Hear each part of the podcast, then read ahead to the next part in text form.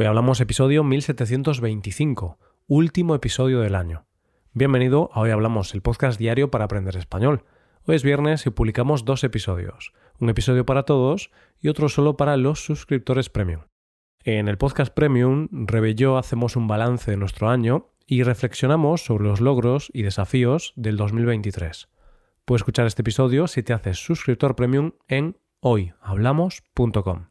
Y ahora, en este episodio del podcast diario, Paco y yo tenemos un episodio distendido en el que hablamos un poco de todo, comentando algunas de las cosas más destacables del 2023. Hoy hablamos del 2023. Hola Paco, ¿qué tal? Buenos días Roy, buenos días queridos oyentes. Eh, uf, estoy aquí o estamos Roy de tranquis, ¿no? Estamos de tranquis, estamos relajados, estamos tranquilos. De tranquis es una forma coloquial decir que estás relajado, tranquilo, sin preocupaciones. Bueno, quizás hay alguna preocupación, pero no vamos a hacer terapia, no vamos a contar aquí nuestras preocupaciones, pero sí que estamos tranquilos porque, bueno, es el último episodio del año. Por supuesto que seguimos teniendo preocupaciones en nuestra cabeza, pero hoy no las vamos a traer a este episodio y hoy estamos tranquilos porque, como es el último episodio del año, pues vamos a tener un episodio relajado, Vamos a hablar un poquito de nuestra vida, vamos a hablar un poquito pues de las cosas más destacables del último año, tanto a nivel personal como también a nivel de España, ¿no? De las cosas más destacables que han ocurrido en España en este 2023 que ya que ya está acabando, Paco, que se nos va el año ya. Es que hay frase más típica que esta, es que el tiempo vuela. Cada año por estas fechas eh, repetimos un millón de veces, oh madre mía, cómo pasa el tiempo, el tiempo vuela.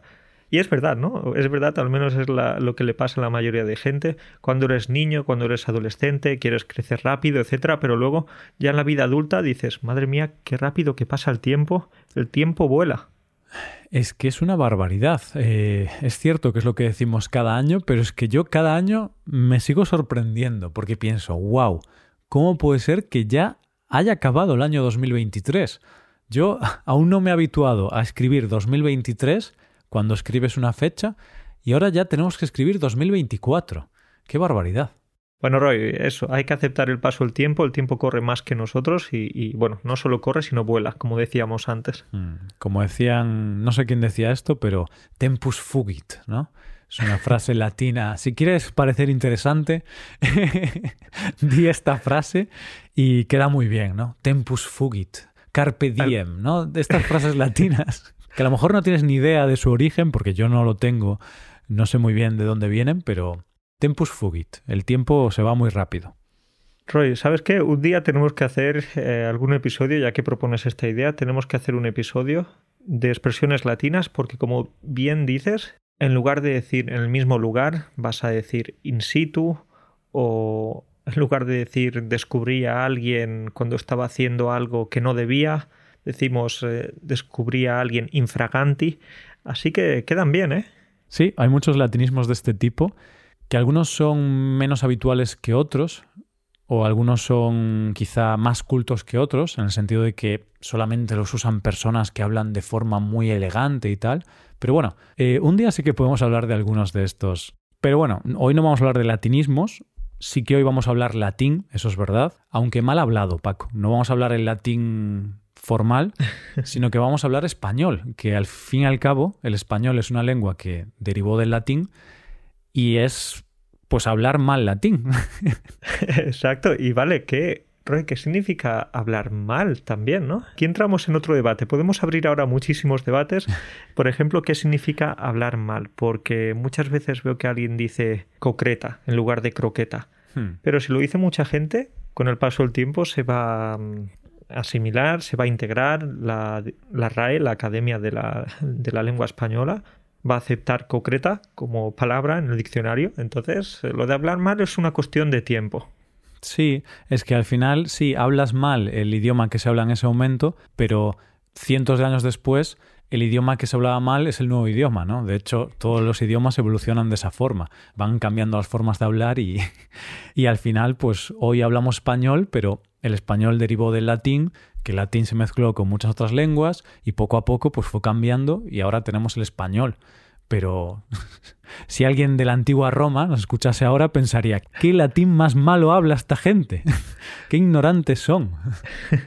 tantos años de evolución, tantos siglos que han pasado ya y, y aquí siguen diciendo estas barbaridades, dándole patadas al diccionario. Bueno, pues da igual, no era ese el tema de hoy, nos hemos desviado un poquito. Hoy vamos a hablar del, del año, Paco, de qué ha pasado este año, el 2023, que como decimos, ha pasado muy rápido. ¿Qué tal el año, Paco? ¿Cómo, cómo te encuentras? ¿Cómo te sientes? Pues Roy, respondiéndote a nivel personal, claro, porque no puedo responderte por otra persona, te respondo por mí mismo, ¿no? Pues si quieres que te responda yo, pues te voy a decir que a nivel personal ha ido bastante bien. Iba a decir que todos los objetivos se han cumplido, no, quizás no se ha cumplido casi ninguno, pero eh, seguimos sanos, seguimos en plena forma, bueno, plena forma intelectual, quizás no plena forma física, y, y aquí estamos, ¿no? Un año más pensando en qué rápido pasa el tiempo y debería haber ido al gimnasio, debería haber hecho esto, pero ya es tarde para arrepentirse. Bueno, es gracioso porque yo, honestamente, no recuerdo si, si me puse algún propósito para el 2023. ¿Tú recuerdas si te pusiste algún propósito para el 2023? Creo que dijimos, o creo que este año no grabamos ningún episodio de propósitos porque ya estábamos un poco cansados de, de no cumplirlos. Y no sé cómo te ha ido a ti, Roy. ¿Has cumplido alguno? A ver, honestamente no recuerdo si me puse algún propósito. Eh, tendría que revisar, pues si hablamos de este tema, seguro que algo hablamos o algo relacionado con este tema en enero. Eh, pero no recuerdo si a nivel personal decidí decir, va, voy a ponerme estos objetivos. Lo que pasa es que yo siempre tengo objetivos o propósitos y, y, muchas veces no los cumplo. Entonces no necesito que llegue enero para decir voy a hacer esto porque a lo mejor ya hace meses que tengo un objetivo y que intento trabajar hacia ese objetivo. Y mm, sí que seguramente pues el objetivo que llevo teniendo muchos años es el de hacer deporte de forma habitual eh, tener una rutina de deporte. Y seguramente pues era mi propósito este año. Y digamos que creo que sí que esta vez lo he cumplido al final del año. Quizá durante el año. He tenido mis momentos mejores y peores, pero sí que poco a poco he ido haciendo más deporte cada semana. Y ahora ya llevo dos mesecitos en los que he mantenido casi a rajatabla la rutina de deporte. Y estoy muy contento en ese sentido. Creo que es la primera vez en mi vida que estoy cumpliendo mis objetivos a nivel físico. De hecho, Roy, veo ahora que tienes unos brazos, unos bíceps tan grandes como mi cabeza. Es impresionante. Eh, sí, o quizás que tu cabeza es muy pequeña, Paco. No, no, no, no, no, no es, muy, no es muy pequeña, te lo aseguro. Pero sí, Roy, te veo en plena forma. Eh, yo lamentablemente no he cumplido lo de hacer más ejercicio. Entonces, quizás ya para el 2024, nuevo propósito, ya empezamos ahora con los propósitos del año que viene, pero sí que, por ejemplo, he cumplido algunos de los propósitos eh, de estos así agradables, como por ejemplo viajar más. Oye. Entonces, eso no es como un esfuerzo, un sacrificio, eso es un placer, ¿no? Y ya no sé si cuenta como propósito. A ver, mmm, puede contar como propósito, porque aunque sea algo placentero y algo que te gusta, a veces priorizas otras cosas en tu vida y dices, ah, me gustaría haber viajado más, pero bueno, he tenido que trabajar mucho, he tenido muchas cosas que hacer, no he podido.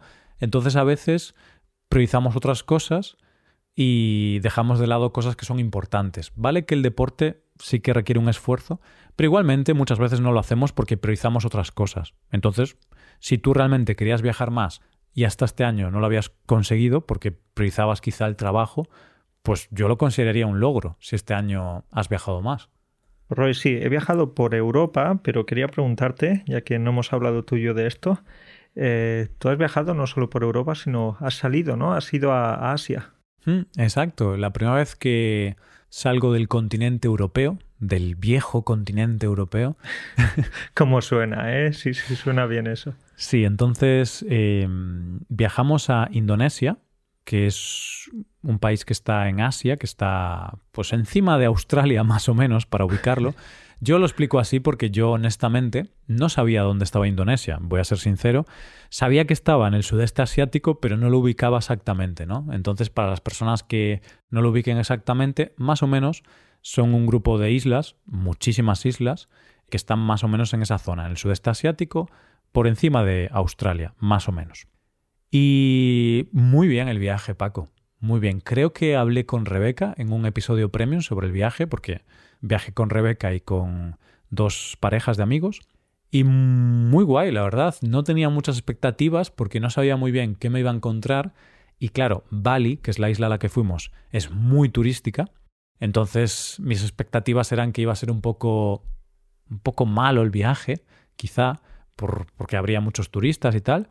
Pero en realidad estuvo muy bien y aunque Bali es muy turística, e igualmente mantiene su cultura y mantienen sus, sus tradiciones y, sus temas culturales locales. Entonces me gustó porque no es un sitio tan explotado turísticamente que no mantenga su autenticidad. Bali sí que mantiene su autenticidad y además pues ofrece diversos servicios para los turistas. Me imagino que salir de Europa tiene que ser un choque cultural, ¿no? Especialmente si vas a algún país asiático. Y muchas veces decimos, ah, es que no tengo muchas ganas de ir ahí porque es un lugar muy turístico, porque, mm, no sé, hay, hay mucha gente. ¿Y qué? También Barcelona es turístico, o París, o, o Roma, ¿no? ¿Qué piensas? Es verdad. Eh, a ver, ¿qué pasa? Que tú ya sabes, Paco, y creo que la audiencia más o menos ya, ya nos conoce y ya me conoce a mí, a mí no me gustan los sitios con muchas aglomeraciones de gente. No me gusta cuando voy a un sitio y está lleno de gente o lleno de turistas. A nadie le gusta, Roy. A nadie. Todo el mundo quiere encontrar esa playa, esa playa paradisíaca, desértica, todo el mundo. Bueno, pero si hay tantas islas por, por Indonesia, entonces seguro que encontrasteis alguna. Sí, eh, bueno, a ver, justo fuimos a las más turísticas. Entonces fuimos a Bali y luego fuimos a, otra isla que está muy cerquita de Bali, que es muy pequeñita, pero también es bastante turística. Y luego fuimos a, otras dos islas que están un poquito más lejos, pero bueno, a 3-4 horas en barco. Y, y también había mucha gente.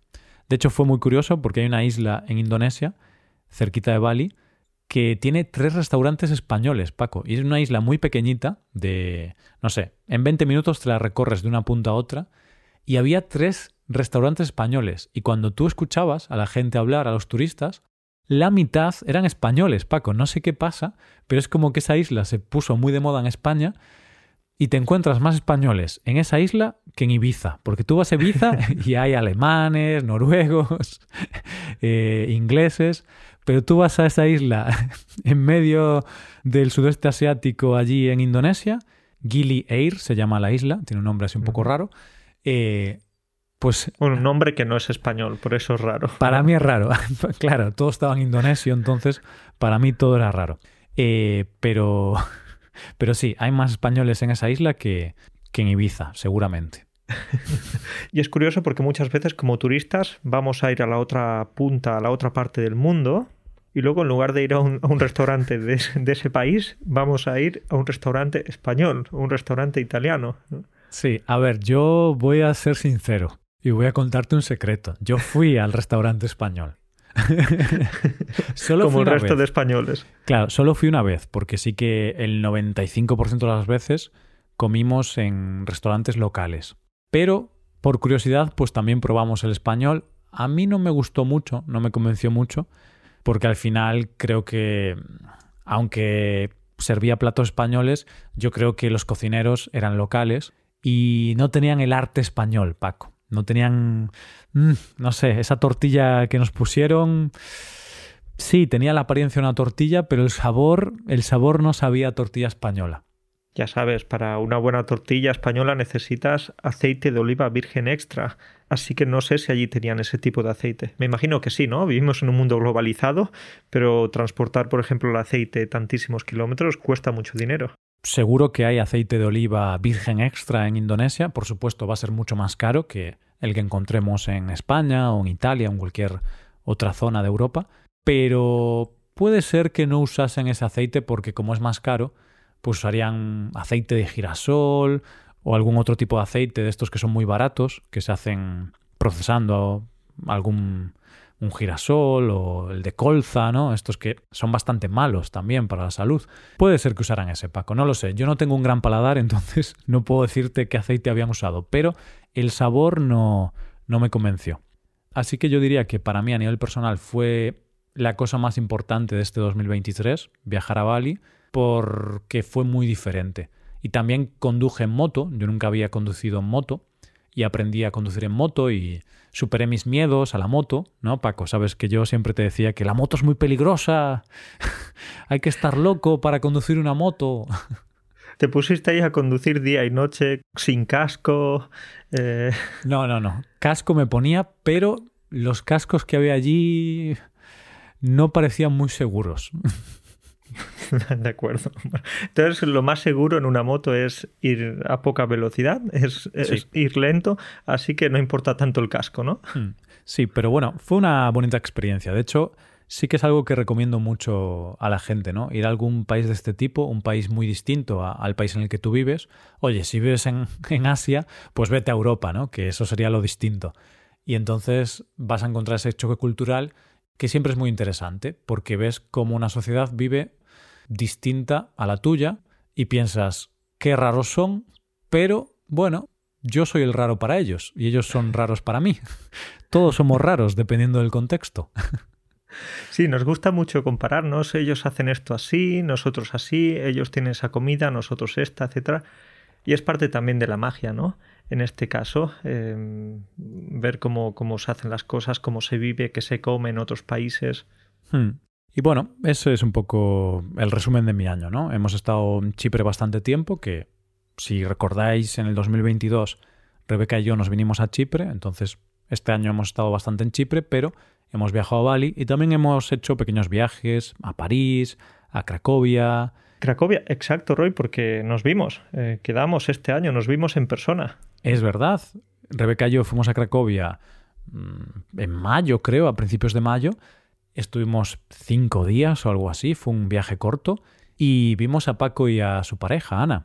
Eh, os vimos allí, quedamos, nos tomamos algo. Pagó Paco, porque yo soy un tacaño, entonces.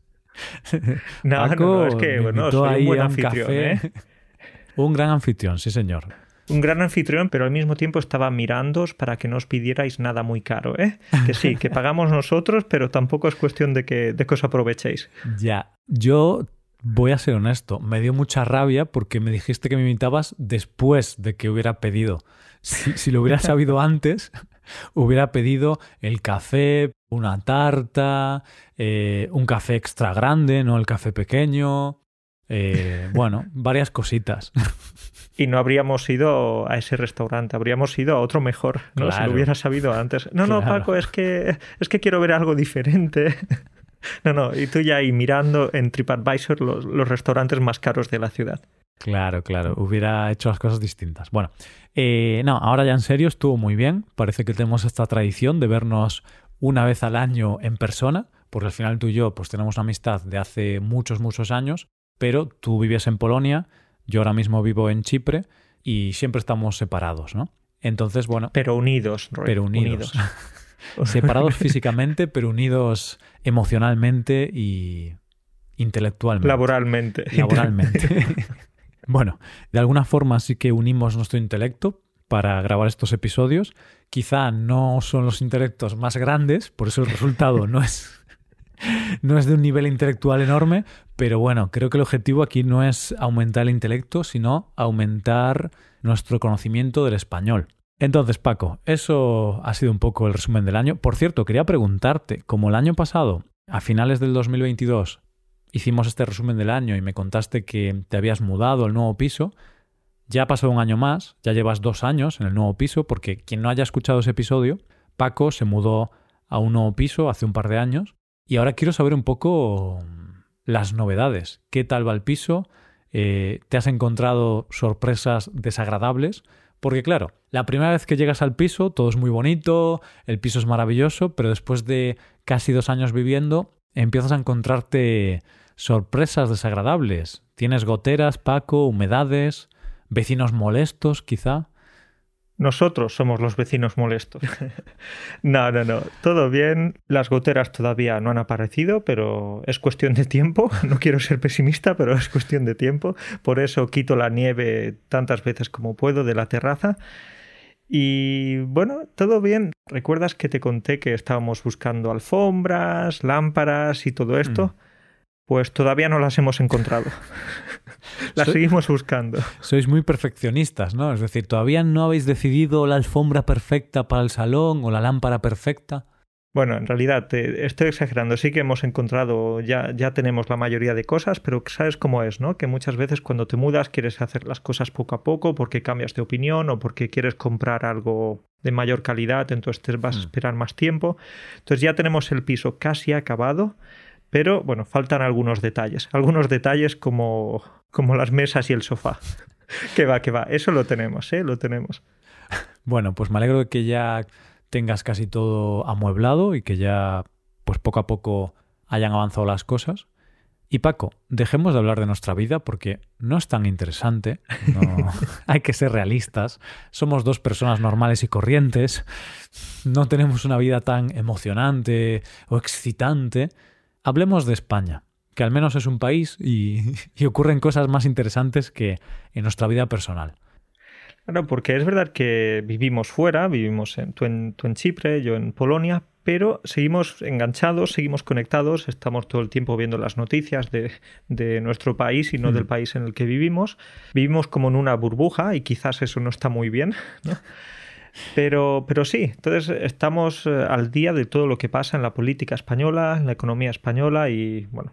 Han pasado cosas, han pasado cosas en España entonces, últimamente en España es difícil que haya un año en el que digas, este año todo ha sido tranquilo, no ha habido ningún tema conflictivo, no ha habido ninguna polémica o ningún tema político candente que haya generado mucho debate.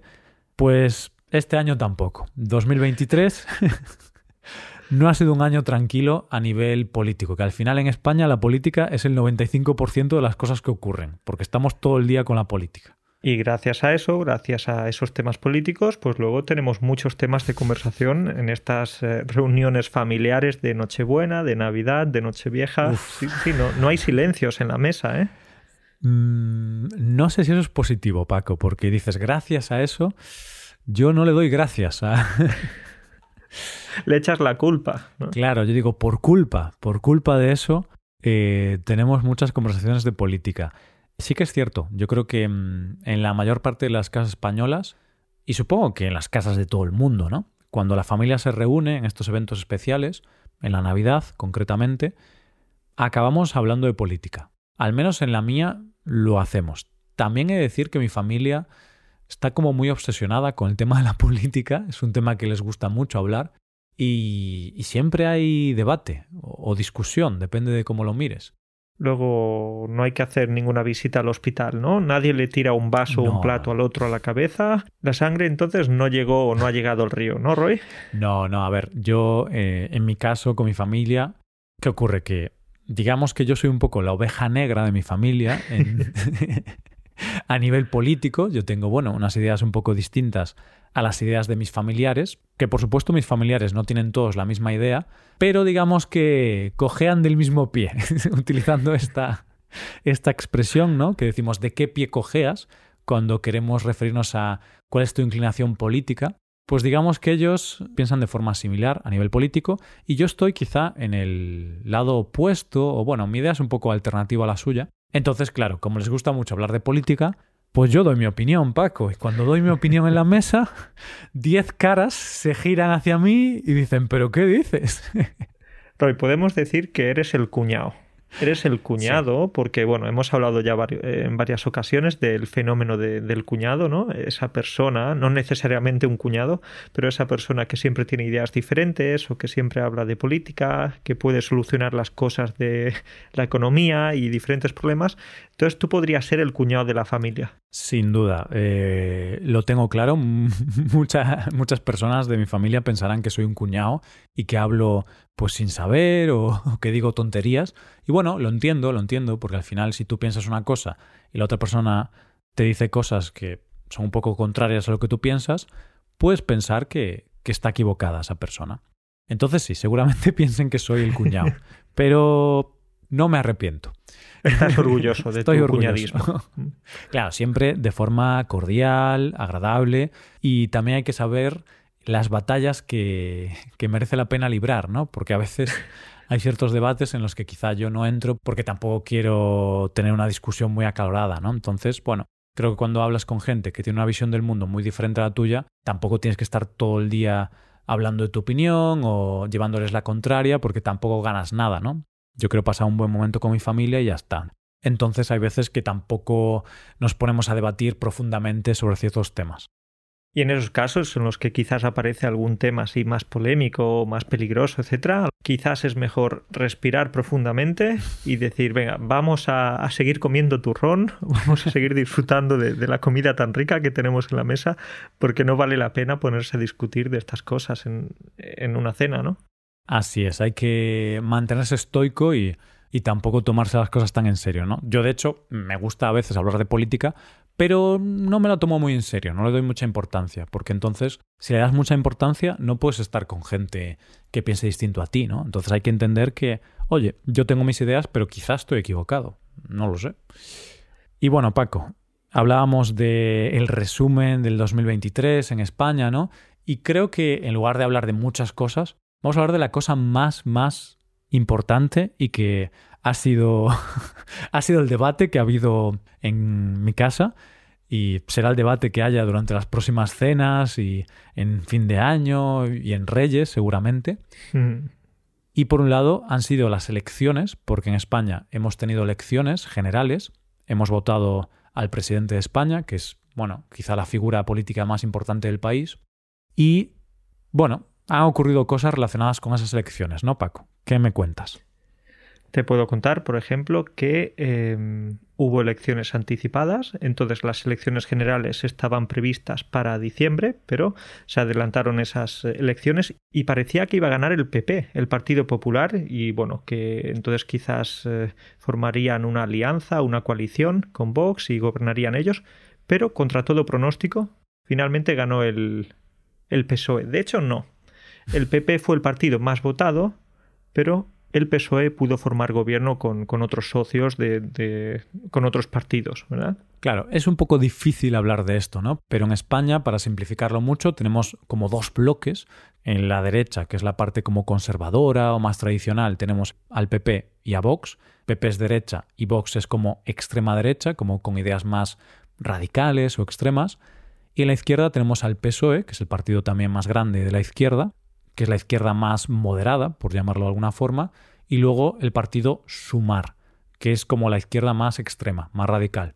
Y bueno, Sumar antes se llamaba Podemos, ahora son dos partidos distintos, da igual, llamémosle Sumar, llamémosle Podemos, esto es un tema un poco complejo que se ha ido desarrollando, pero para entenderlo bien, aunque el PP fue el partido más votado, no logró la mayoría absoluta sumando sus votos con los votos de Vox. Entonces el bloque de la derecha no consiguió suficientes votos para formar gobierno.